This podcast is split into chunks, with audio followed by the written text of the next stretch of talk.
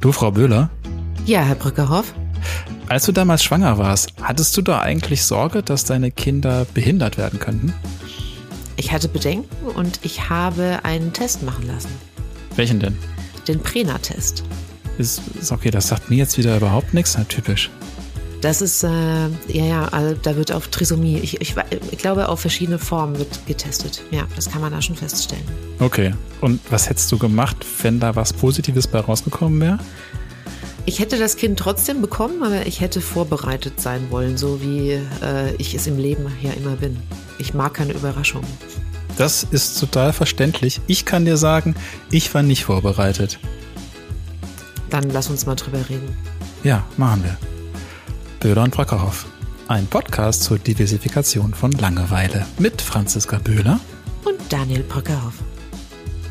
Bei uns ist das ja so, dass unser Kind behindert ist, aber wir das halt erst relativ spät festgestellt haben, weil Autismus ist eine sogenannte nicht sichtbare Behinderung. Das kann man nicht sofort sehen. Und dass es überhaupt nicht sichtbare Behinderungen gibt, wusste ich gar nicht. Das habe ich auch alles erst im Laufe dieses Prozesses gelernt. Und was das mit den Leuten macht, dass die nicht sichtbar behindert sind, das lerne ich auch jetzt erst so langsam, dass das was ganz anderes ist, als wenn du das den Menschen ansiehst, ne? weil die einen Rollstuhl haben, weil die Gehilfen haben, weil die drei Punkte am Arm haben, weil die ihren Körper anders halten, etc., etc., etc. Und das ist das Ding, auf Autismus kannst du dich eigentlich so nicht vorbereiten. Und ähm, es war ein langer Lernprozess. Aber ich finde das gut, dass du dich hättest vorbereiten wollen. Du, bevor ich dich kennengelernt habe, war Autismus für mich auch gar nicht unter dem Begriff Behinderung gelistet in meinem Kopf. Für mich war das irgendwie so, naja, die sind halt ein bisschen anders. Ne? Mhm. Aber ich, ich, ich wusste nicht, dass das dann doch irgendwie völlig andere Formen annimmt und ja, welche Schwierigkeiten das dann auch für Kind und Eltern bedeutet. Also das war mir tatsächlich überhaupt nicht bewusst. Das Spannende ist aber tatsächlich, als ich darüber nachgedacht habe, jetzt über die Folge, für mich ist das immer noch so, dass unsere Tochter für mich nicht behindert ist. Also ich, ich hab, nehme die nicht als behindert wahr. Das ist ganz spannend, weil ich natürlich auch ein Bild von Behinderung habe, mit dem ich aufgewachsen bin und auch Vorurteile habe und die auch immer wieder merke und immer wieder denke so, meine Tochter ist doch nicht behindert. Und mhm. erst wenn ich sie mal abgleiche mit den Kindern in ihren Alter, die halt neurotypisch sind und so gucke, was sie so alles können, merke ich immer, ja stimmt, also das kann sie nicht und das kann sie nicht und das kann sie nicht. Aber das ist tatsächlich bei mir so ein richtig bewusster Prozess, wo ich immer wieder merke, ah ja, okay, stimmt, ja. Aber so, die entspricht halt wirklich nicht meinem klassischen Bild, mit dem ich sozialisiert würde von behindert. Ja. Was ich immer mehr noch mit dem Rollstuhl verbinde, was komplett bescheuert ist. Und, und dann merke ich halt so, okay, also ähm, deswegen, ich, ich, ich habe das nicht, dass ich denke, okay, ich kann das nicht sagen, aber ich musste das wirklich üben zu sagen, meine Tochter ist behindert. Wann bist du das erste Mal mit behinderten Menschen in Berührung gekommen? Ja, auf der Arbeit natürlich. Also wir hatten natürlich auch auf der Intensivstation ähm, behinderte Patienten. Also Aber vorher nicht in deiner Kindheit oder so? Nee, gar nicht. Spannend. ich, ich komme ja aus dem Auenland, da wohnen nicht so viele Menschen. Oder werden die versteckt? Weil das habe ich auch schon gehört oh, von, von oh, Nachbarn. Nein. Tatsächlich, dass, dass in den ländlichen Gebieten hier in Norddeutschland, dass da die Kinder mit Behinderung, die äh, Verwandten mit Behinderung versteckt werden. Die werden nein. nicht öffentlich gezeigt. Wenn Besuch kommt, werden die ins Hinterzimmer gebracht, dass man sich schämt, ne? Nein, dass. Es, dass die behindert sind. Das gar nicht. Ich bin im äh, 400 Seelenkaff groß geworden. Und, und Statistisch müsste da auch Behinderung sein. Weil, weil alle nicht auf die vorgeschriebene Anzahl von Großeltern kommen, oder wie meinst du? Nein. nein, aber du jetzt gesagt? Es, es, war, es war wirklich nicht so. Also nein, hatte ich nicht. Und ähm, auch in der Schule nicht. Damals, äh, es ist noch nicht so lange her, dass ich zur Schule gegangen bin. Aber auch da das war eigentlich sehr dörflich und da, äh, nee, da war Integration auch kein Thema. Das kannten wir alles nicht. Ich habe das dann erst mit, mit wirklich ähm, auf der Arbeit dann, dann kennengelernt, ähm, als wir dann Patienten hatten, die einfach eingeschränkt waren in verschiedenster Form. Und tatsächlich, äh, das ist eigentlich auch eine gute Geschichte. Ich habe mich ja damit auch näher, also zumindest mit Autismus habe ich mich beschäftigt durch dich. Und als ich beim Dreh war in Hamburg, habe ich ja übrigens für die Zuhörer gute Geschichte, habe ich eine Nacht bei Bröckerhoffs verbracht und habe mir dann natürlich aber auch Gedanken gemacht, wie ich dem, wie ich dem Kind begegne. Ich wollte nichts falsch machen. Also ich hatte auch wirklich Schiss und ich habe, äh, ich habe dich auch vorher gefragt, muss ich Hast du gedacht, sie beißt dich oder was? Nein, aber muss ich irgendwas beachten oder sowas? Ja, nicht laut sprechen oder ich weiß es nicht. Ich wusste es ja nicht so. Und ähm, deine Frau übrigens hatte ihr schon Bilder von mir gezeigt vorher, damit sie weiß, wer da, wer da äh, anwesend ist. das ist immer eine gute. Guck mal, das ist, wenn du die siehst, dann kannst laut schreien und weglaufen. ja, das hat sie dann auch gemacht übrigens. Ich bin morgens aufgestanden und wollte äh, in die Dusche und dann äh, sind wir uns begegnet. Sie kam von rechts, ich von links und in der Mitte haben wir uns getroffen und dann sind wir beide eingefroren. War so, freeze. Das Kind, das Kind ist eingefroren, ich bin eingefroren. Und dann dachte ich so, scheiße, was mache ich denn jetzt? Und dann habe ich gesagt, hallo, ich bin Tante Franzi. und das war offensichtlich nicht das Richtige, weil sie Mama schrie und dann habe ich gesagt, okay, ich, ich, ich gehe schnell duschen. Das ist total gut. Ich muss mir nie Sorgen machen, ob was passiert, wenn Einbrecher kommen. So. Das ist richtig. Ja. Ich mache immer Theater. Ich habe tatsächlich ähm, relativ früh mit Menschen mit Behinderung, mit behinderten Kindern zu tun gehabt. Ich war in einer, in einer Ferienfreizeit und da waren auch behinderte Kinder. Und die hatten Spastiken, die waren geistig behindert, die haben so ne, dieses Vor- und Zurückwippen gemacht und ähm, das war dann aber auch Inklusion, aber ich würde heute sagen, eine miese Inklusion, weil ich hatte mit denen quasi nur im Bus was zu tun, wenn wir da hingefahren sind und auf dem Rückweg. Und das war einfach völlig schräg, weil da saß da jemand neben dir, der gesabbert hat und sich vor und zurück wippte, aber du hast gar nicht erklärt bekommen, warum ist das so, was macht man mit denen, bla bla bla. Mhm. Ähm, es war so eine, so eine erste, glaube ich, so eine erste Bemühung, Inklusion zu leben. Und als ich dann meine erste Freundin hatte mit 16, bin ich dann mit ihrer ähm, Schwester in Berührung gekommen, die war damals elf und die ist äh, geistig und körperlich mehrfach, mehrfach behindert, schwer behindert. Und das war für mich das erste Mal, dass ich wirklich so jemanden im Alltag erlebt habe. Und ich hatte auch riesige Berührungsängste am Anfang, bis ich irgendwann gemerkt habe, ey, das ist auch nur ein ganz normaler Mensch, halt mit ihren Besonderheiten. Und ähm, die ist halt ein bisschen anders, aber ist alles total cool. Und ich bin total dankbar, dass dass ich das damals so erleben konnte, weil das bei mir jetzt in dem Umgang mit meiner Tochter und mit den anderen behinderten Kindern, mit denen wir dann noch zu tun haben, ganz viel schon erleichtert hat. Und ich bin noch mit ihrer Mutter bis heute in Kontakt. Die hat mich auf Instagram wiedergefunden. Die war auch ganz engagiert äh, und um ihrer Tochter ein gutes Mög äh, Leben möglich zu machen, die mittlerweile auch alleine lebt, weil sie irgendwann gesagt hat, ich habe keinen Bock mehr, ich ziehe jetzt aus. Fand okay. ich total super. super, ja. Und jetzt haben wir, möchten wir unsere Gästin begrüßen. Die ist auch total engagiert und ist auch Mutter. Und bei ihr wird auch bald ausgezogen. Das ist nämlich Kerstin Held. Wer sie noch nicht kennt, das ist die Dame, die gerade an euren Bushaltestellen klebt. und an also Flughäfen. Eure, und an Flughäfen. Hm. Wenn ihr äh, diese Plakate seht, goldene Bild der Frau heißt es, glaube ich, oder so, Kerstin, ne? Jawohl. Ja. So heißt es, äh, eine sympathische ähm, Dame mit einer braunen Kurzhaarfrisur und einer eckigen Brille das ist Kerstin Held, die euch anstrahlt. Und die hat den Preis wofür bekommen? Für den Kampf, dass jedes Kind ein Recht auf eine Familie hat. Das ist eine völlig verrückte Forderung, oder? Völlig verrückt. Also, wie kann man sowas auch fordern? Das ist doch selbstverständlich. Denkt man eigentlich so, ne? Genau. Ähm, jetzt habe ich auch mal an dich eine ganz naive Frage. Wann bist du denn das erste Mal mit behinderten Menschen in Berührung gekommen? Mit zweieinhalb und dann jeden Tag, ob ich wollte oder nicht. Meine Schwester ist mit Muskelatrophie zur Welt gekommen. Ähm, das ist eine äh, lebensverkürzte Erkrankung bei äh, normalen geistigen Fähigkeiten, was mir manchmal zum Verhängnis wurde, weil sie mir da durchaus überlegen war. Und äh, als sie dann mit äh, zwei Jahren ihren ersten Elektrorollstuhl kriegte und ich war knapp fünf, wollte ich auch so ein Ding haben und dann haben immer alle gesagt, sei froh, dass du laufen kannst und ich habe es nicht verstanden. Mhm. Und dann hat sie dich immer umgefahren. Tatsächlich durfte sie mir vor Schienenbein fahren, aber ich durfte ihr keine scheuern, weil davon habe ich oh. Hausarrest gekriegt. Aber wisst ihr, was ich dann mal gemacht habe? Ich habe meine Zimmertür abgeschlossen und dann ist Silke, so hieß sie, mit 6 kmh ungebremst in meine Zimmertür gefahren und in meinem Zimmer guckte dann so ein Stück Fußbrett raus. Großartig. Und sie setzte den Rückwärtsgang rein und sagte, ey, Kirstin, ich komme hier nicht mehr weg. Und ich habe gedacht, ja.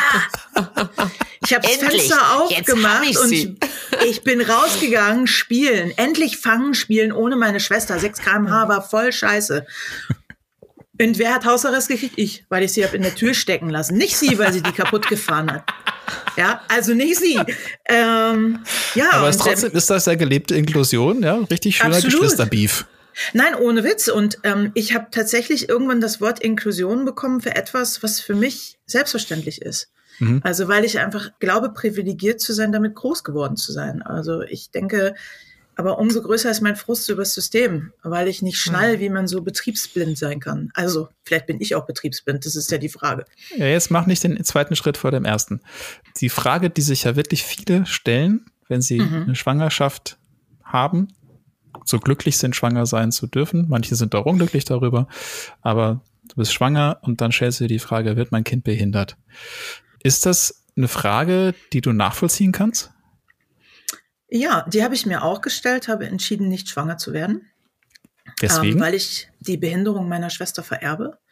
Der Erbfaktor liegt sehr hoch bei Muskelatrophie. Der liegt ähm, bei tatsächlich 50 Prozent der Kinder erkranken und weitere 25 sind Erbträger, also eins zu vier. Mhm. Und habe dann für mich irgendwie entschieden, ich, ich, möchte, ich möchte nicht vor einer Entscheidung stehen. Ich könnte meine Schwester nicht abtreiben. Das war ist mein tiefer innerer Gedanke, weil ich mit ihr gelebt habe. Aber es gibt so viele Kinder mit Behinderung auf der Welt, die irgendwie kein Zuhause haben, die keine Familie haben. Und habe dann gedacht, okay, ich kann das. Für mich sind vier Räder neben mir normal. Dann gebe ich den Kindern eine Chance, die da sind. Ja, bevor ich einfach irgendwie, ich sag's mal aus meiner Sicht egoistisch, äh, einen, einem Wunsch hinterherlaufe, den ich mit russisch Roulette beantworte. Und ähm, das war für mich einfach eine konsequente Entscheidung. Ich sitze manchmal vor meinem Instagram und gucke dir zu und dann denke ich mir, wie schafft sie das? Wie zur Hölle kriegt sie das hin? Weil ich mit zwei, ja, in Anführungsstrichen normalen Kindern, die sehr aufgeweckt sind nebenbei, aber nicht eingeschränkt und, und manchmal einfach abends schon am Tisch sitze und mir denke so, Jesus, wo ist der Rotwein? Schade, dass wir gerade kein Roast Battle machen, weil mir fällt gerade so ein schöner Roast für dich ein. Bitte, feel free. Naja, Frau Böhler, wer mit dir aufwächst, der ist auch schon eingeschränkt und normal, ich weiß nicht. Ah, Brückerhoff, danke. Da habe ich drauf Also gewartet. ich würde jetzt einwerfen, es gibt keine nicht behinderten Menschen. Für mich gibt es Normalbehinderte und Behinderte, weil ich glaube, jeder von uns trägt irgendeine Behinderung. oh ja. Da bin ich sehr, sehr klar mit. Und Herr ähm, Brückerhoff und ich sind deiner Meinung. Ja. so und äh, weißt du Bei was, Frau? Böhler bin ich die Behinderung. Also Franzi, ich kann dir das ganz einfach beantworten. Ich wäre mit deinen beiden Kindern abends auch platt. Ich glaube, es liegt einfach daran, wie wir, wie wir in den Tag gehen und was wir können und was wir nicht so gut können. Gib mir zwei Stifte in der Hand und ich soll ein Bild malen und es wird eine Katastrophe. Oder moderne Kunst. Äh, Ah, das liegt dann wieder. ja, ich habe immer gesagt, ich bin gar nicht grundsätzlich ein Kinderfreund. Viele sagen immer, oh, du bist so kinderlieb und immer, das stimmt überhaupt nicht. Ich finde beim Einkaufen diese Nörgelkinder in den Quengelzonen fürchterlich anstrengend und denke immer, Gott sei Dank schieb ich einen Rollstuhl. Es schmeißt sich niemand auf den Boden. Es gibt einfach Sichtweisen, die sind, die unterscheiden sich einfach doch so sehr von den Normalbehinderten und den behinderten Menschen. es ist, ich Ja. kann es gar nicht beschreiben, weil ich dein Leben in dieser Normalität tatsächlich so schnelllebig wie das ist und so selbstbestimmt wie die sind und alles, was dazugehört, das kenne ich ja gar nicht. Ja. Meinst du, das Das kannst du nicht? Ich kenne das nicht. Ich weiß nicht, ob ich es könnte, aber Mhm. setz mich eine halbe Stunde in eine Kindergartengruppe inklusive Morgenkreis und ich muss nach Hause. Das kann ich euch sagen. Ja, Ich im Kindergarten. Im Kindergarten könnte ich auch nicht arbeiten. Nicht. Nein, nein, Aber- in der aber- aber- sechsten Klasse äh, der Oberschule auch nicht. Also ich glaube, es hat ganz viel damit zu tun, also was man gewohnt ist. Also Mhm. ich musste mich da auch reinarbeiten tatsächlich und und merke so natürlich, dass das Leben, was ich jetzt lebe gerade, das hätte ich vor sechs Jahren auch nicht leben können. Also das Mhm. fängt an damit, dass ich morgens aufstehen muss und sofort funktionieren. Hm. Das ist natürlich jetzt äh, mit Kindern sowieso immer das Problem, ist aber auch bei uns auf dem Level, dass ich morgens erstmal kämpfen bis diskutieren muss oder umgekehrt diskutieren bis kämpfen, ob man jetzt noch mal eine neue Windel anzieht oder die vollgepinkelte Windel des Nachts gerne bis zum nächsten Tag anhaben lassen würde Mhm. und dann diskutieren muss, ob, ob wir äh, Zähne putzen und Neues anziehen und jetzt losgehen zur Schule und so. Ähm, das sind, glaube ich, schon Kämpfe, die man mit einem nicht autistischen Kind so nicht führt. Oh der nein. Führt man dann andere Kämpfe. Nein, so, na ja. ne? Also was ich, also Sandalen bei minus fünf Grad und Schnee. Du, Siehst du? das, Okay. also das sind so Dinge, die kenne ich auch. Ja. Und dann habe ich sie auch losgeschickt. Also ich mache dann ja immer den Versuch, irgendwie, bis es weh tut. Okay, ich ziehe doch Mhm. die Stiefel an, ist kalt. Aber, Aber, wisst ihr, ich wisst ihr, was ich glaube, was ein großer Unterschied ist, ich kenne ein Leben ohne diese Diskussionen nicht. Und ich glaube, das ist das, was für mich befremdlich wäre. Ich bin da zu Hause. Meine Schwester, wenn wir die, wenn wir die mit zum Einkaufen genommen haben, war es normal, dass wir eine halbe Stunde gebraucht haben, bis wir losgefahren sind, Hm. weil der Rolli musste verladen werden, angeschnallt werden, Ersatzklamotten mussten mit. Und das war das Normalste von der Welt. Jetzt sagen die Leute zu mir, wow, du musst mit so einem Riesentransporter, bis ihr den gepackt habt, um für anderthalb Stunden auf den Weihnachtsmarkt zu fahren. Und ich sag, ja, und weiß gar nicht, was die von mir wollen. Weil es ist für mich total normal. Hm. Ich ärgere mich viel mehr darüber, dass du mit einem Kinderwagen oder Rollstuhl, das ist doch völlig egal, nicht gleichzeitig einen Einkaufswagen schieben kannst und sich einfach kein Mensch darüber Gedanken macht. Das finde ich viel, viel schwieriger. Oder Mhm. dass, wenn das Kind nicht mehr vorne in diesen Sitz passt, die Alternative fast gleich null ist. Und wenn man dann diesen behindertengerechten Einkaufswagen endlich in seinem Einkaufsladen durchgesetzt hat, wie bei uns, ich dann auch nur noch da einkaufen gehen kann, weil nur der den hat. Ich glaube, wir müssen noch mal kurz, Kerstin, für alle, die dich nicht kennen und die dir strafenderweise nicht auf Instagram folgen, ähm, ganz kurz erklären, wie du jetzt lebst. Also du hast dich irgendwann dazu entschlossen, hast du ja gerade erklärt, dass du behinderte Pflegekinder bei dir aufnimmst. Mhm. Pflegekinder aufzunehmen bei sich ist ja für viele schon ein Megaschritt. Dass die dann noch behindert sind, ist quasi dann für viele Menschen wahrscheinlich so die Premium-Klasse. Erklär doch, erzähl doch mal kurz, wer so bei dir bis jetzt gelebt hat, beziehungsweise bei dir lebt. Also insgesamt in 22 Jahren haben zwölf Kinder bei mir gelebt. Davon sind zwei normal behindert. Eine davon ist heute Heilerziehungspflegerin und die andere ist Ergotherapeutin. so, so erkläre ich es dir mal in kurz. Mhm. Ähm, die anderen zehn Kinder sind natürlich nicht gleichzeitig bei mir gewesen. Gestartet bin ich eigentlich unüberlegt mit meinem damaligen Bezugskind aus meinem freiwilligen sozialen Jahr. Und den habe ich in den Ferien und am Wochenende immer bei mir gehabt. Und mein damaliger Mann hat irgendwann gesagt, wenn ich den Jungen Dann kann der auch bei uns zurück wohnen. Tatsächlich. Er hat gesagt, eigentlich ist er der Versicherungskaufmann gewesen und ich die Ergotherapeutin. Und dann saß er im Auto und fing an zu weinen, als wir Sascha zurückgebracht haben. Und ich sag, Schatz, was ist los? Und dann hat er gesagt, wenn ich diesen Jungen noch einmal zurück ins Heim bringen muss, setze ich mich mit ihm nach Tahiti ab. Das war sein O-Ton. Und dann habe ich gesagt, ja, hey, weißt du, dann, da, dann lass uns doch die Eltern fragen, ob wir den zu uns nehmen können. Wir haben Platz. Ich weiß, wie die Pflege funktioniert. Und das haben wir getan. Und die Mama hat am Telefon geweint und hat gesagt, das ist das, was ich mir für meinen Jungen immer schon gewünscht habe. Wir Mhm. konnten nicht Eltern für ihn sein. Und so sind wir völlig blauäugig angefangen. Wir wussten nicht mal, dass man dafür eine Erlaubnis braucht. Wir haben gedacht, die Eltern erlauben das. Kindergeld kriegen alle Eltern. Alles ist schön. Und äh, ja, da fing die Odyssee rechtlich an. Aber ich habe dieses Leben fortgeführt, bis insgesamt zehn Pflegekinder auf, ja, entweder bis sie verstorben sind, auch bei mir zu Hause auf meinem Arm als Palliativkind oder groß und ausgezogen. Oder halt jetzt vier Kinder noch sogenannten Heldenhaus wohnen. Und das hat nichts mit Heldentum zu tun, sondern nur mit dem Nachnamen. Also meine Bewunderung in Anführungszeichen für euch beide, die fußt, glaube ich, darin, dass ich irgendwann mal den Brocki gefragt habe, weißt du was, komm uns doch mal besuchen oder willst du da und da kommen? Und dann sagt er zu mir, nee, das geht nicht. Sag, wieso denn? Pack die Kinder ein und fahr her. Ich wusste gar nicht, ich wusste nicht, dass das einfach äh, schwierig ist, wenn ein Kind, das mit Autismus aus, also die, aus seinen gewohnten Strukturen gerissen wird und dass das dann einfach nicht machbar ist. Und da ist mir das erste Mal so eingeleuchtet, scheiße, die können ja überhaupt keinen Urlaub machen, wann sie wollen. Also ist machbar, du musst einen Preis dafür zahlen. Ja, und Überall klebt ein Preisetikett Ja, ja. drauf. Klar. Genau. Aber, Das aber ist das ist, ja, gesagt, ja. aber das ist ja eine Hürde mehr oder weniger, die ich nicht Mhm. auf dem Schirm hatte. Und für mich ist das Leben quasi, das ist so fremdbestimmt. Also natürlich lebe ich auch fremdbestimmt, weil die Kinder auch noch, die sind ja auch da und ich, ich, ich kann jetzt auch nicht einfach gehen, wie ich will, aber ich kann sie einfach überall mit hinnehmen und das könnt ihr nicht machen. Und, und, und da dachte ich so, das muss hart sein. Wirklich. Das, Ja, das ist es. Das ist auch tatsächlich ein Prozess, den man mit sich ausmachen muss, der auch Jahre dauert, äh, muss ich wirklich sagen. Ich weiß nicht, wie das bei dir ist, Kerstin, wenn du dich dafür bewusst entschieden hast. Bei uns ist es tatsächlich so, dass, dass wir da auch teilweise immer noch mit strugglen, dass ich halt nicht sagen kann, ich, wir fahren dich besuchen zu deinem Oktoberfest oder äh, du hast nächstes Jahr Hochzeit und können wir da hinkommen. Das muss man viel planen, muss man viel überlegen, wie kann man das machen. Ähm, lassen wir die Kinder hier, fahren wir alleine. Und das ist tatsächlich was, das hat was mit Verzicht zu tun. Aber, und das ist halt das, was, glaube ich, was ich den Menschen sagen wollen würde, die jetzt damit strugglen, so, oh Gott, mein Kind wird behindert oder mein Kind könnte behindert sein. In dem Moment, wo es dein Kind ist und wo du zu diesem Menschen natürlich eine Beziehung aufbaust, ähm, trauerst du vielleicht manchmal um das Leben, was du dir vorgestellt hast. Aber es kommt eigentlich als für mich überhaupt nicht in Frage, das deswegen aufgeben zu wollen oder diesen Menschen aufgeben zu wollen. Und da kommen wir jetzt zu der Frage, die ich dir stellen wollte, Kerstin.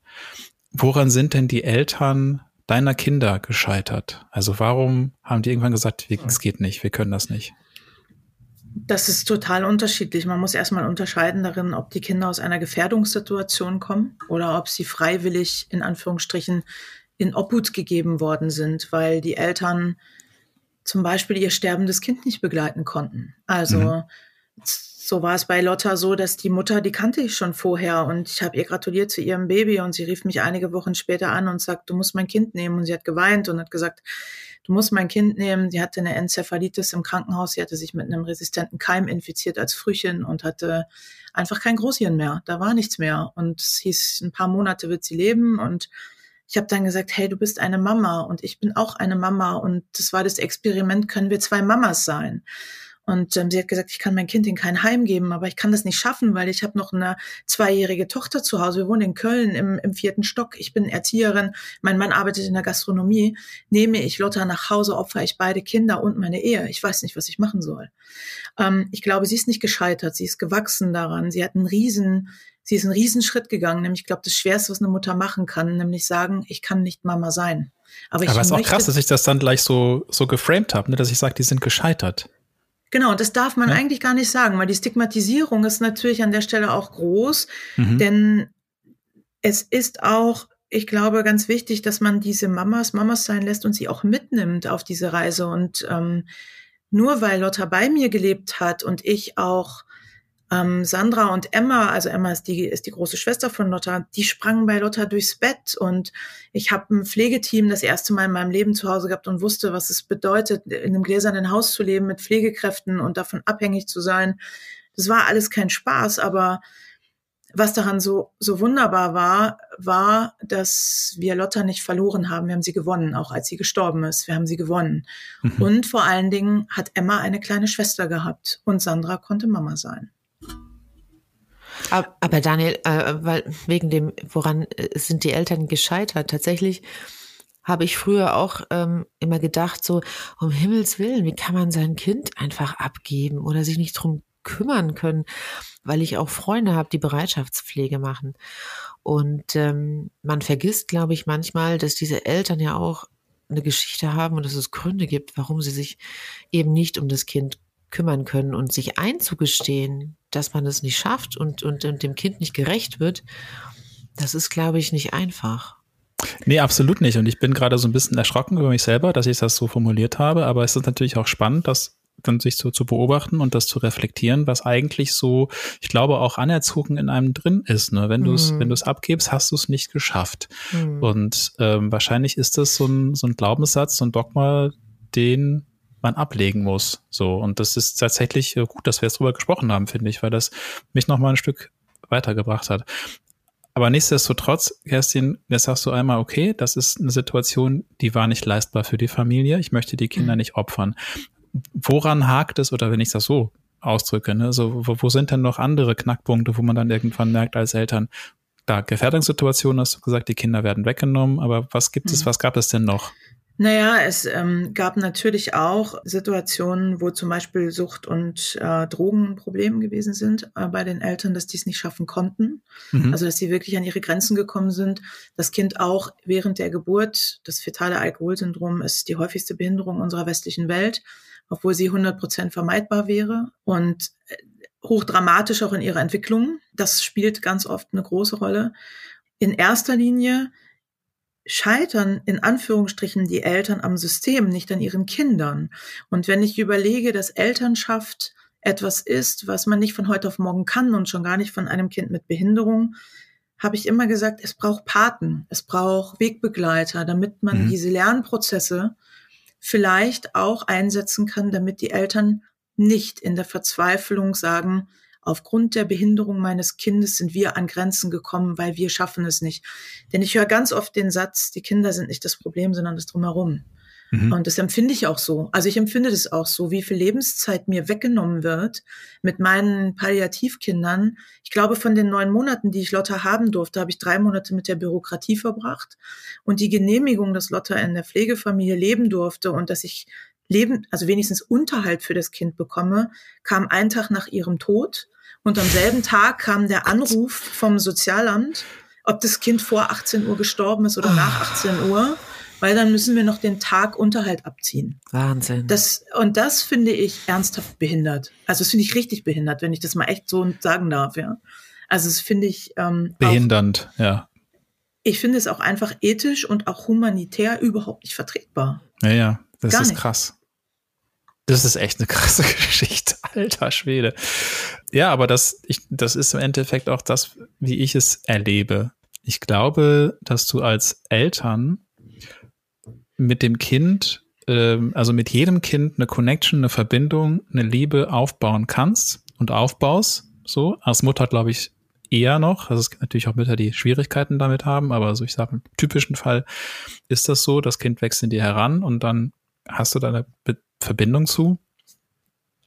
Und äh, dann ist es dir erstmal egal, ob das Kind irgendwie einen nicht funktionierenden Darm hat und deswegen mit einem, mit einem Beutel rumläuft oder ob es eine Spastik hat oder ob es sich ständig erbricht oder ob es nicht richtig laufen kann, ob es einen Wasserkopf hat, wie es aussieht, wie es sich benimmt in unserem Falle, wie es sich verhält. Klar hat man da auch Situationen, wo man, also wo wir echt auch verzweifelt, wütend, sauer waren, weil das einfach nicht funktioniert hat, so wie wir das gerne gehabt hätten. Unsere Tochter hat sehr lange schwere Schlafstörungen gehabt. Die sind im Vergleich zu damals besser, aber Durchschlafen ist bei uns auch immer noch eine Seltenheit und ein Fremdwort. Ähm, und das macht natürlich was mit dir. Äh, es ist ganz schwierig, mit unserer Tochter eine typische Kommunikation zu haben. Das gibt es im Endeffekt nicht. Wir können, sie kann Bedürfnisse äußern und wir können die versuchen abzulesen.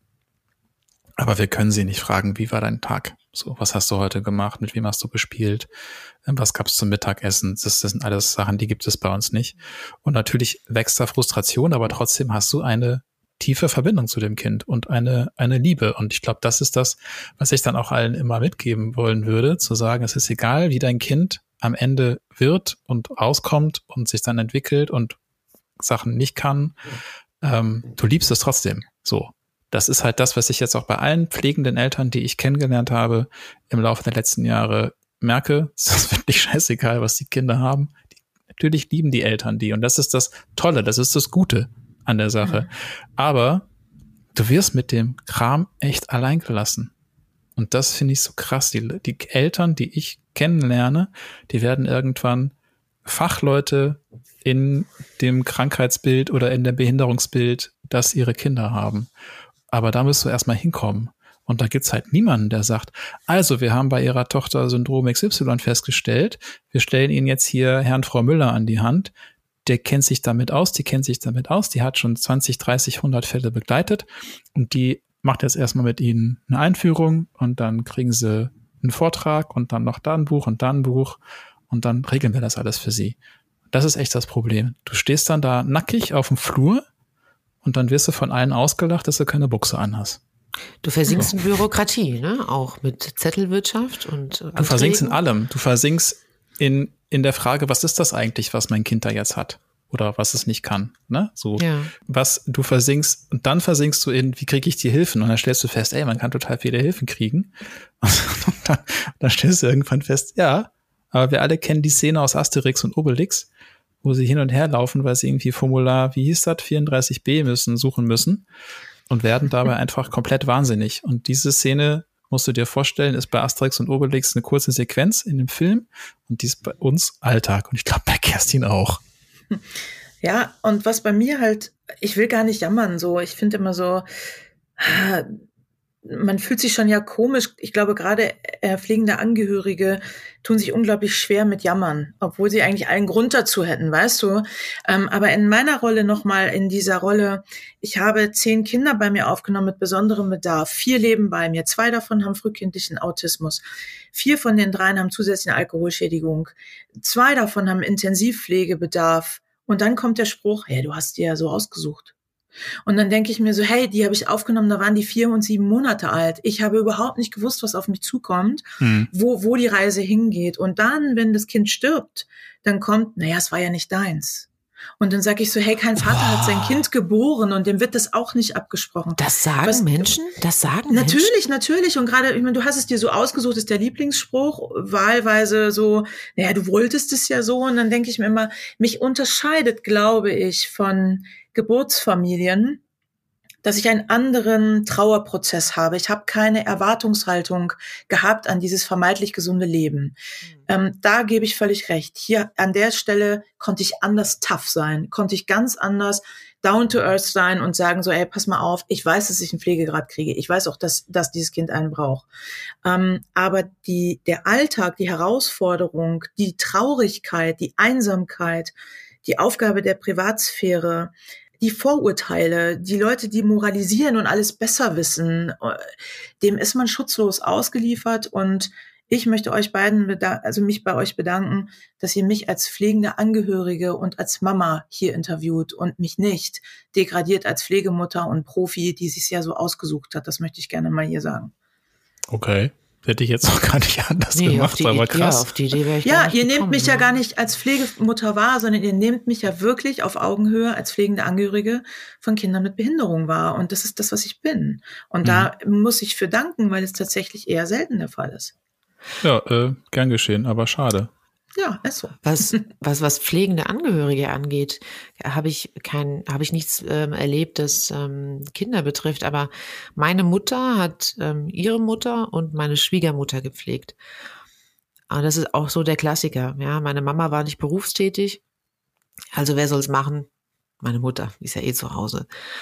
Und sie hat das dann auch gemacht. Und ich habe bis zu dem Zeitpunkt auch nicht begreifen können, was das bedeutet, äh, die Eltern konnten auf einmal keinen Urlaub mehr machen und sie konnte noch nicht mal irgendwie einkaufen gehen, ohne dass das abgesprochen war.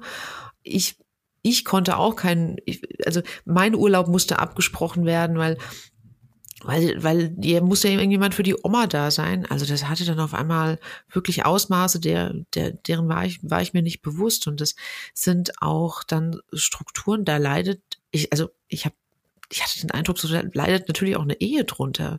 Ja, wenn du da so eingespannt und verpflichtet bist und gerade wenn das die eigene Mutter ist, hast du ja noch mal eine ganz andere Verbindung und Verpflichtung. Und das war der Wahnsinn. Und wenn ich mir überlege, dass pflegende Angehörige in Deutschland ja zurzeit irgendwie wirklich einen großen Teil der Pflege übernehmen und stemmen, dann wird's dir ja wirklich äh, wird, wird schlecht.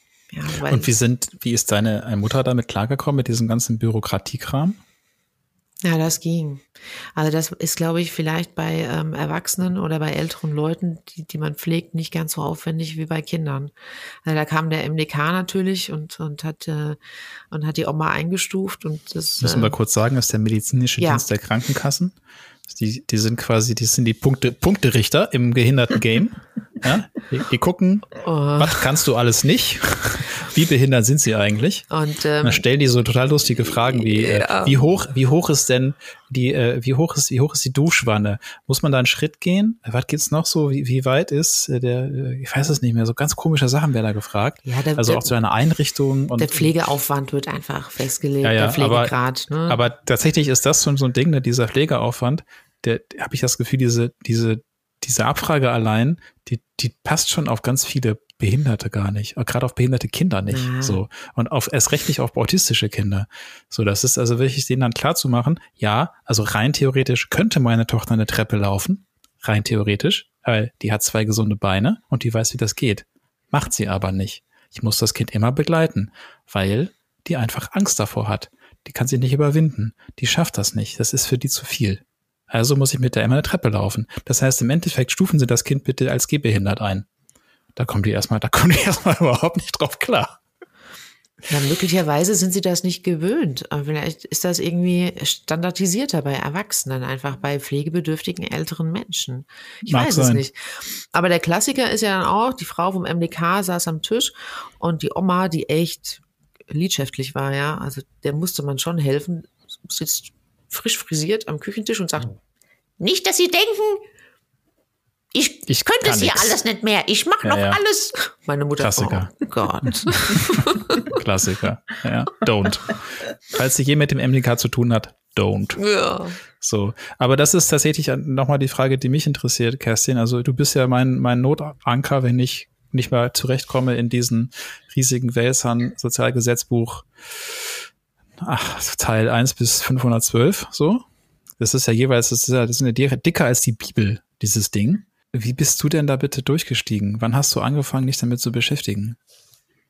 Unfreiwillig, seit ich klein bin, weil die Kämpfe von meiner Schwester 1978 geboren oder von meinem jüngsten ähm, Jonathan 2017 geboren sind dieselben. Leider. Ach, dann hat sich deine Mutter damals hingesetzt mit dir so, ich lese euch jetzt mal schön Paragraph 74 Nein, bis 112 aus dem SGB 9 zum Einschlafen vor. Tu es, aber tatsächlich habe ich das ja mitbekommen, wie viel sie telefoniert hat und, und wie sie argumentiert hat und ähm, sie war da an der Stelle mein größter Mentor und ähm, das Schlimme in Deutschland ist ja, du kannst ja ein Kind mit Behinderung haben und wenn du ein Hilfsmittel brauchst, musst du ja nochmal beweisen, dass es behindert ist. Mhm. Also es ist ja total verrückt, dass mhm. du ja mhm. immer in diese Beweislast musst, dass es wirklich behindert ist und immer dieser Vorwurf wabert, du machst es behinderter, als es ist, weil du willst das haben. Was soll ich mit dem Reha-Buggy?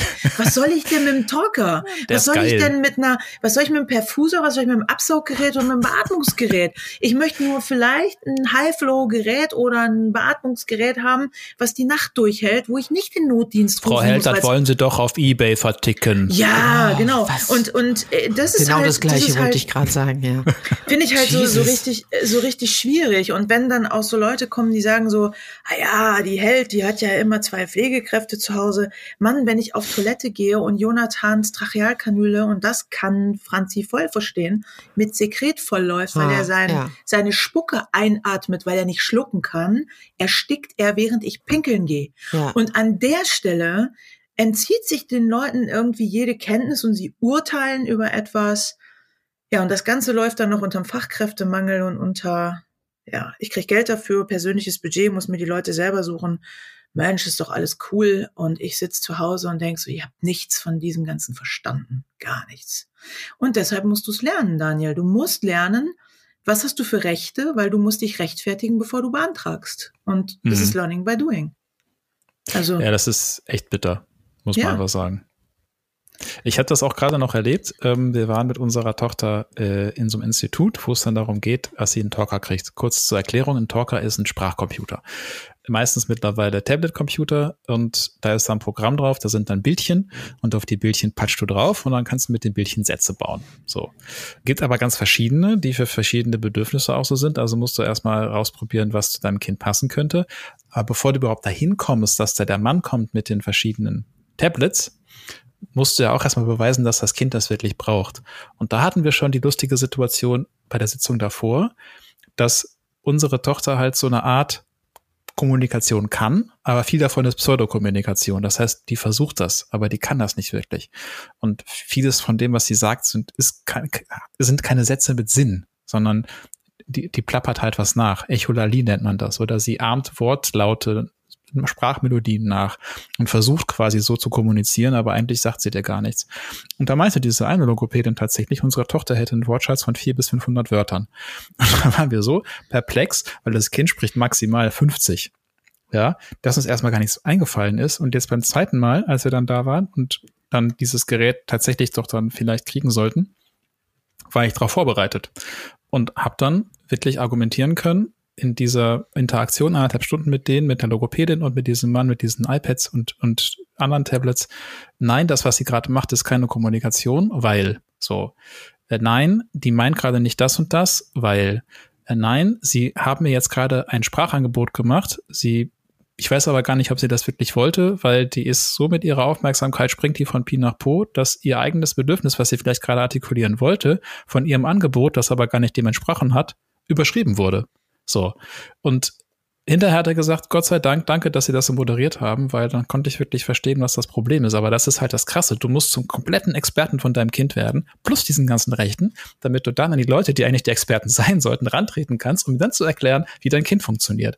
Also es ist ein bisschen so, als ob du dir mit deinem kaputten Auto zum Automechaniker gehst und dem dann erklärst, was er reparieren soll. Also auch da war es wieder so eine Beweiserbringung, dass sie diesen, dass sie diesen Computer braucht. Ja, so ein bisschen, genau. Ja. Mhm. ja. Und ist der Bums so teuer irgendwie, dass man so einen Affentanz machen muss? Naja, klar. Also das, das Spannende ist, dass, das ich festgestellt habe, du brauchst ja einfach nur so ein Tablet. So, und da kommt dann dieses Programm drauf. Das ist natürlich teuer, weil lassen sie das teuer bezahlen, weil das brauchen nicht so viele Menschen auf der Welt. Es kostet nicht 99 Cent im, im Abo. So, ne? Hm. Und dann brauchst du dafür noch so eine Hülle, wo so ein Lautsprecher eingebaut ist, damit es auch schön laut ist. Und damit es nicht so leicht kaputt geht. Und du kriegst diese verdammten Hüllen nicht auf dem freien Markt. Das ist unfassbar. Natürlich Die kriegst aber du nicht. Ja. Naja, aber das ist, ist ein Hilfsmittel. Also da genau. erwischt ihr mich ja nun auch als Hilfsmittelberaterin und Reha-Technikerin. Und da finde ich so spannend, euch zuzuhören, was für mich so selbstverständlich ist. das ist nicht so Frechheit. Ich, ich kann doch einfach also ich hin und leg Geld auf den Tisch. Ja, ein Tobi, das ist, das ist, also das ist ein Sprachcomputer. Ersatzteil, ein Sprachcomputer äh, mit um, Umfeldsteuerung. Nein, so ein Tobi i kostet 12.000 bis 15.000 Euro. Den, den oh, kannst du nicht oh. mal eben dir aus vom Taschengeld bezahlen. Und oh.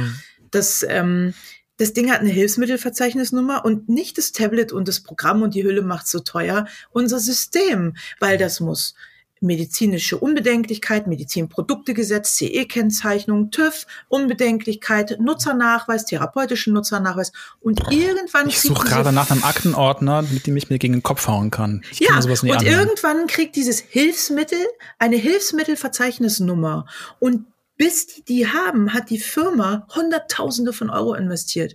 Und deshalb kostet so eine dumme Hülle alleine 860 Euro, oh wenn man Gott. sie bei Reha Vista kauft, den Namen da, genannt. Das ist so allmann-like, dass es mir schlecht Es ist so. Äh, ja. Okay, ich muss mich mal kurz sammeln, weil sowas regt mich auf. Ja, ja, ja. Mich auch. Mich auch. Deswegen morgen auf der Reha Care gucke ich mir das alles an, das Schlaraffenland, und weiß genau, die Krankenkassen kriegen in drei Wochen einen Koller, weil die tausende von Anträgen von Eltern kriegen ähm, weil die ganzen neuen Hilfsmittel vorgestellt worden sind. Es ist übrigens auch nach, ähm, nach dem Sozialgesetzbuch beziehungsweise Medizinproduktegesetz verboten, Bedarf zu wecken. Es ist Was? verboten. Ja, ich als Ergotherapeutin switch um in, als Fachkraft. Ergotherapeutin, lange in der Hilfsmittelversorgung von Kindern mit Behinderung gearbeitet, viele, viele Jahre als Gutachterin. Ich darf nicht zur Familie gehen und sagen, es gibt das und das und das und das. Ach Quatsch. Das ist, das ist Bedarf wecken. Das darf man oh, nicht. das gibt's das ja nicht. Mal, im, im, Kapitalismus darf man keinen Bedarf wecken. Unser ganzes System beruht darauf. Ja, wenn diese, wenn die Familie dann den Vorwerkstaubsauger bezahlen würde, den sie dann vorgeführt kriegen, ist das so. Aber wenn dieser Staubsauger von der Krankenkasse bezahlt wird, dann nicht. Dann geht das nicht. Na, natürlich nicht. Alter, echt, das, also wieder was gelernt. Und dann, äh, genau, und dann hast du einen Rollstuhl ausprobiert für dein autistisches Kind. Ich für die Cora, die ist 18, die fährt, seit sie vier Jahre alt ist, einen bestimmten Rollstuhl, eine bestimmte Marke, weil sie einen anderen Rollstuhl nicht akzeptiert. Die kommt damit nicht zurecht. Sie, mhm. sie braucht auch bei einer nächsten Größe ein neues Feeling, so. Sie ist halt fremd und autoaggressiv und ich finde es halt blöd, wenn sie andere schlägt, beißt und irgendwo gegenfährt, nur weil sie einen neuen Rollstuhl hat. Und der hält halt auch was aus. Und dann kommt die Krankenkasse jedes Mal und sagt, nee, Frau Held, da können Sie doch den billigeren nehmen von Firma XY. Und dann sage ich, wenn wir den nehmen, brauchen wir im halben Jahr neun. Das interessiert die nicht. Es interessiert die einfach gar nicht. Dann semmelt die vier Rollstühle durch, bis sie dann doch den kriegt, den wir ursprünglich beantragt haben. Und dann hat es die Krankenkasse 10.000 Euro mehr gekostet, als hätte sie den Rollstuhl direkt bezahlt. Wahnsinn. Das ist so. Lässt doch einen Fall für Mario Barth. absolut, absolut. ja. Das, das, hat, das hat so eine tragische Komik irgendwie. Wahnsinn. Das ist so. Das ist so. Woran meinst du denn liegt es, dass das System so ist? Naja, ich glaube, das System, dass das so verkopft ist und in sich äh, eher eine Wächterfunktion hat und so Kontrollfunktion, liegt natürlich auch daran, dass viel Missbrauch betrieben worden ist. Also ich sehe mal zum Beispiel Testzentren. Ich weiß nicht, ähm, wie viel Geld da durchgejagt worden ist, weil die Covid Schwelle, jetzt, ne? genau, ne, da war die Schwelle so niedrig. So, was haben die gemacht? Jetzt wurde die Schwelle höher für die Testzentren, damit Bürokratie mehr, alle regen sich auf. Die Ursache liegt natürlich im Missbrauch. Das ist nicht immer der Fall. Aber wir haben, passiert ein Unfall mit einem Rollstuhl oder brennt der Talker ab und er hat keine HMV-Nummer, dann sind die Schadensersatzansprüche hoch. Ja, also es gibt immer so, eine um, so einen Umkehrschluss und dieser Umkehrschluss lässt uns einfach so so ein, so ein Drehtürprinzip irgendwie immer immer mehr und immer schneller werden, bis wir irgendwann mal an ein Ziel kommen. Und ich glaube, dass es ein, ein großes Problem geworden ist, weil der eine für den anderen die Verantwortung übernehmen will. Und ähm, das ist schwierig. Ist es das oder stellt man eine steile These auf? Ist es vielleicht auch so, dass unsere Gesellschaft eigentlich Behinderte nicht wirklich in der Gesellschaft haben will? Also eigentlich sollen die uns in Ruhe lassen, weil die stören. Hm.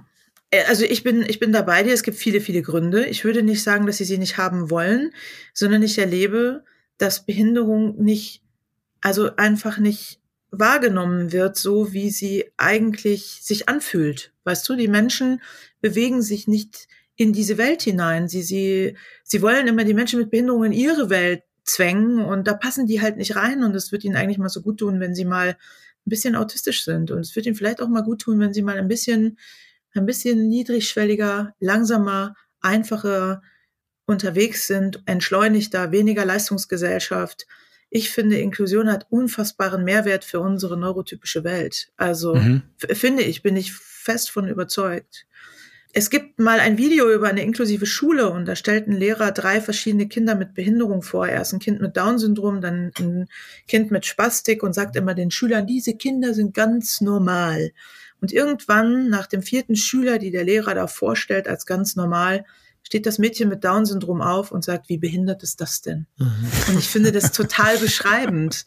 Und ich glaube, dass unsere Gesellschaft, unsere Leistungsgesellschaft zu wenig Platz dafür hat und das Wort Inklusion im Moment eine gute Etikette ist. Aber was ist denn, Mhm. was ist denn eigentlich mit der These, dass äh, kranke Menschen oder eingeschränkte Menschen Geld kosten und dass das einfach stört? Ja, da Das, ist, glaube ich, äh, auch absolut der Fall. Auch alte Menschen, Rentner kosten auch viel Geld, Wenn werden wir, immer mehr. wenn wir auf die, äh, auch auf den bürokratischen ähm, Aspekt gucken, ist das, wenn ich jetzt aus der Klinik spreche, über die Jahre Mhm. hat es ein Ausmaß angenommen, das man nicht mehr bewältigen kann.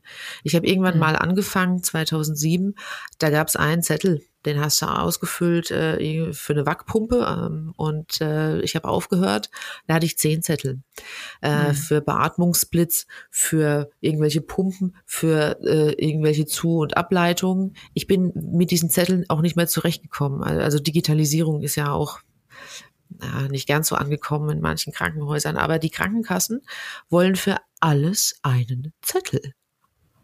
Ein weißes Blatt Papier. Vielleicht haben die auch einfach einen Papierfetisch. Kann ja auch sein. Da arbeiten nur Leute mit Papierfetisch, die den ganzen Tag ihre Aktenordner streicheln und sagen, mm, ah, Formular 38b-12. Oh. Und dann noch, und dann noch gefaxt. Oh. Also ich habe das letzte persönliche Budget recht gefertigt, das für ein halbes Jahr an die Krankenkasse geschickt. Das waren 432 Seiten. Ich glaube, dass nicht ein Das einziger da keiner. sitzt. Kein Ach, Mensch Quatsch. wird es lesen. Natürlich nicht. Aber ich muss diese 432 Seiten beibringen. Ich soll die mailen, da sind Lohnabrechnungen bei. Und wenn ich dann von der Krankenkasse eine Mail zurückhaben möchte, sagen die, aus Datenschutzgründen dürfen wir Ihnen keine Mails schicken. Ja. Moment mal. Die 432 Seiten, da waren Kontoauszüge drin, da waren Gehaltsabrechnungen drin, da waren Leistungsnachweise drin, da waren Berufsurkunden drin. Ja, und dann kommt die Krankenkasse und sagt, oh, Frau Held, Sie haben so viel Überschuss auf dem Budgetkonto, woran liegt das? Ähm, Fachkräftemangel? Fragezeichen. Schon Ja, mal gehört? Schon mal gehört?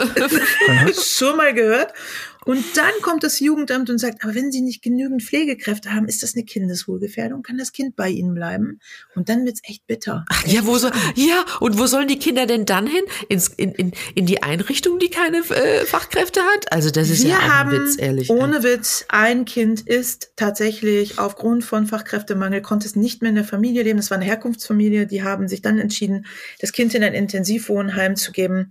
Und in diesem Intensivwohnheim sind acht Plätze. Da leben derzeit zwölf Kinder auf anderthalb Stellen pro Schicht.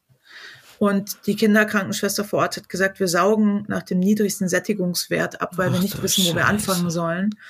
Und ähm, ja, und Also, wir müssen das, glaube ich, kurz schlimm. übersetzen. Ihr müsst, glaube ich, kurz übersetzen. ja, Für alle, die sich nicht auskennen. Es, Es sind viele Kinder mit ganz wenig Pflegekräften und Genau. die gucken einfach nur, wer ist gerade dabei zu verrecken, naja, dem helfen Ja, wir jetzt. die haben So ein, Tra ein Tracheostoma, das ist quasi hier, ähm, darüber wird geatmet, das ist so ein kleiner Zugang hier über die ne, Luftröhre und Mhm. darüber äh, saugt man den Schleim ab, weil die Kinder das einfach nicht schlucken können oder wenn es sich ansammelt. Und wenn man das verpasst oder das Ding ist verstopft, das kann auch sein, dann kriegen die Kinder keine Luft, die ersticken.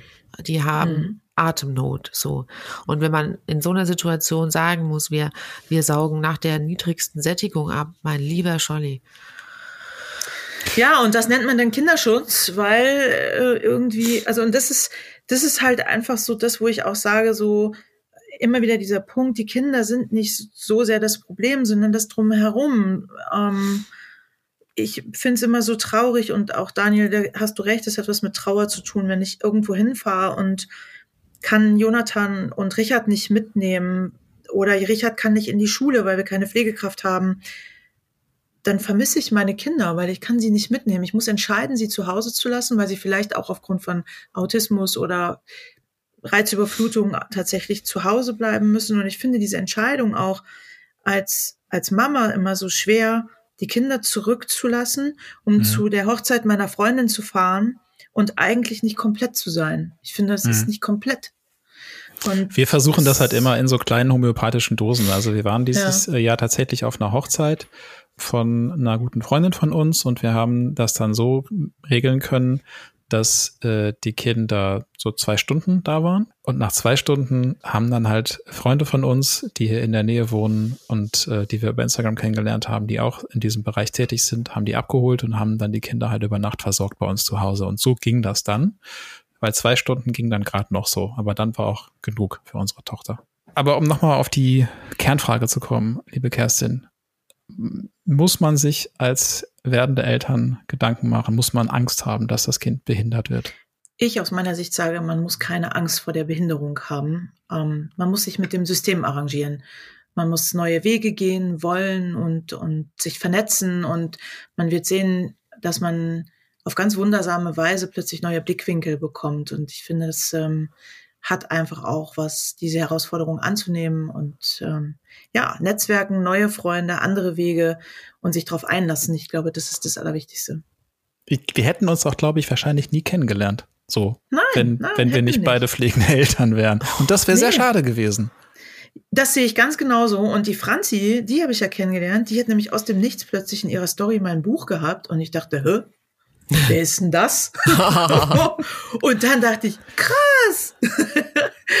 und da, ist, äh, auch da, glaube ich, wären wir gar nicht zueinander gekommen, weil Fachkräftemangel und Pflegefachkräfte immer mein Thema auch sind und dachte dann so, jetzt hat die auch ein Buch geschrieben.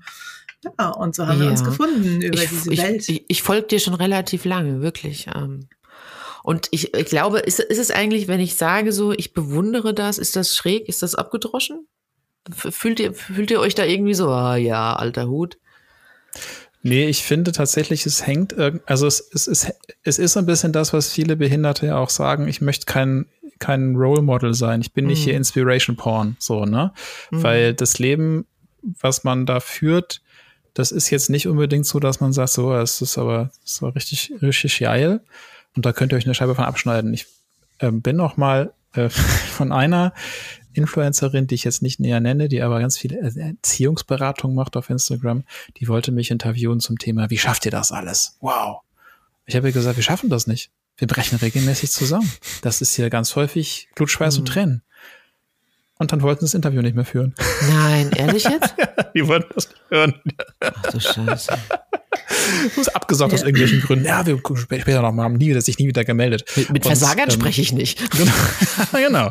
Ähm, von daher, ich, ich, finde nicht, das ist was, was man bewundern muss. Natürlich freue ich mich, wenn Leute mir sagen, so, wow, ist so krass, was ihr leistet, weil ich dann mir selber nochmal auf die Schulter klopfen kann, was ich viel zu selten mache. Ja. Aber im Endeffekt leistet jeder in seinem Rahmen Unglaubliches, glaube ich. Ich bin ja ganz oft live dabei, auch wenn wir Podcasts aufnehmen, so und es kommt was dazwischen oder ich kriege das am Telefon mit, deswegen bin ich vielleicht noch mal irgendwie näher am Puls der Zeit. Aber ja, krass, wirklich. Also ich kann für mich sagen, dieses Ah, Nomen est Omen. Also ich möchte manchmal nicht Held heißen, das kann ich euch sagen. Ich fände manchmal auch cool, einfach Meier oder Müller zu heißen, weil mich das schon echt nervt. Ähm, Sei froh, dass du nicht Brockerhoff heißt, das musst du immer buchstabieren. Böhler ist jetzt auch nicht zu empfehlen. Das ist so Glaubt mir, Held mit DT oder mit D? Ist auch immer die Frage.